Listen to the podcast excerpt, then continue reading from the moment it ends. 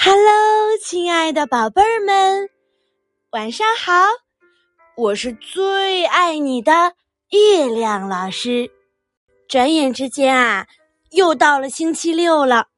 今天是休息日，不知道你跟爸爸妈妈做了什么有意思的事情呢？有没有高兴的事情想和月亮老师分享呢？那今天睡觉之前最后一件重要的事情啊，就是听月亮老师给你讲中国童话了。而今天的童话故事名字叫做《鞋子与白鸟》。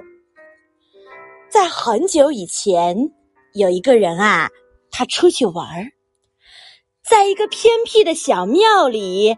看见了两只小鞋子，而这两只鞋子都是白色的，用很细很细的草编出来的，样子啊特别的可爱。这个人把小鞋子拿起来看了又看，舍不得再放下。天哪，这也太精致了！这么精巧的手工是谁做出来的？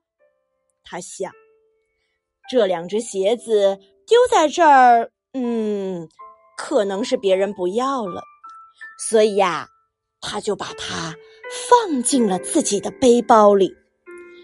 这天晚上，这个人住进了旅社里。睡觉之前，他把小鞋子又拿出来玩了一阵。仍然忍不住赞叹：“哎，精美了！这么精美的花纹是怎么编出来的？”后来他睡觉的时候，就把鞋子摆在枕头的边上。但是，等他醒过来的时候，发现。小鞋子不见了，他觉得很奇怪啊，找遍了整个屋子也没找到他们。正当他以为小鞋子丢了的时候，他的仆人告诉他，旅社的主人去屋顶晒谷子的时候，在上面发现了小鞋子，因为他整个早上都在找他的东西。并且嚷的所有人都听见了，所以旅社的主人一发现啊，就拿给了他的仆人。哎呀，哎呀，太好了，太好了！呃，他是怎么跑到上面去的呀？真是的！这个人一边笑，一边接过他的鞋子。失而复得的东西让他觉得更喜欢了。可是啊。第二天早上，又发生了奇怪的事情。他的那双小鞋子又不见了。这次，他让仆人到屋顶上去找找看。仆人说：“他不会在那儿的，又没有长翅膀，怎么总会跑到屋顶上去的？昨天只是个意外，今天不可能了。”尽管这么说，他还是按照主人的吩咐。爬上了屋顶，哎呀！到了屋顶，仆人吓了一跳。从屋顶上爬下来的时候，手里拿着那两只小鞋子，就像有魔法一样。第三天早上，当他们发现小鞋子不见的时候，他和他的仆人又去屋顶上找，并且呀，第三次找到了他们。哎呦！这真是一件又搞笑又奇怪的事情，所有人都觉得不可思议呢。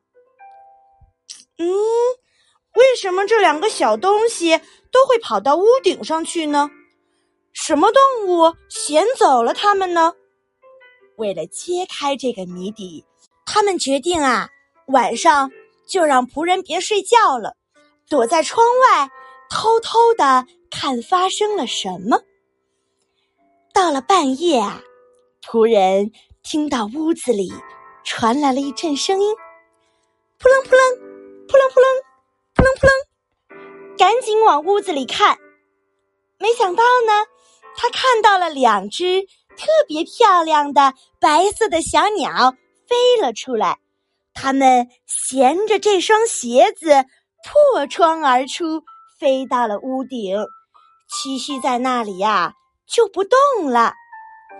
他喊醒他的主人，他们一起爬上了屋顶，在那儿就发现了两只小鞋子。原来啊，鞋子的秘密就是它有两只特别好的好朋友，就是小鸟。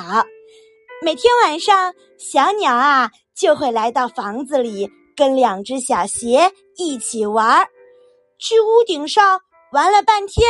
小鞋子就在屋顶上睡着了，还好呀，他们只是每天晚上一起玩，否则就永远也找不到它了。这个捡到小鞋子的人再一次把小鞋子放到怀里，他们是多么精巧的鞋子呀！又是美丽的小鸟，这真是他所知道的最最可爱的东西了。好了，宝贝儿，这就是今天的晚安故事。你发现了吗？中国古代的童话呀，总是有特别特别多的魔法。其实呀，这也是咱们中国文化一个特别有意思的点。月亮老师未来有机会和你慢慢说。好了，宝贝儿，这就是今天的晚安故事。明天还有好听的故事和你分享哦。宝贝儿们，做个好梦，明天见，晚安。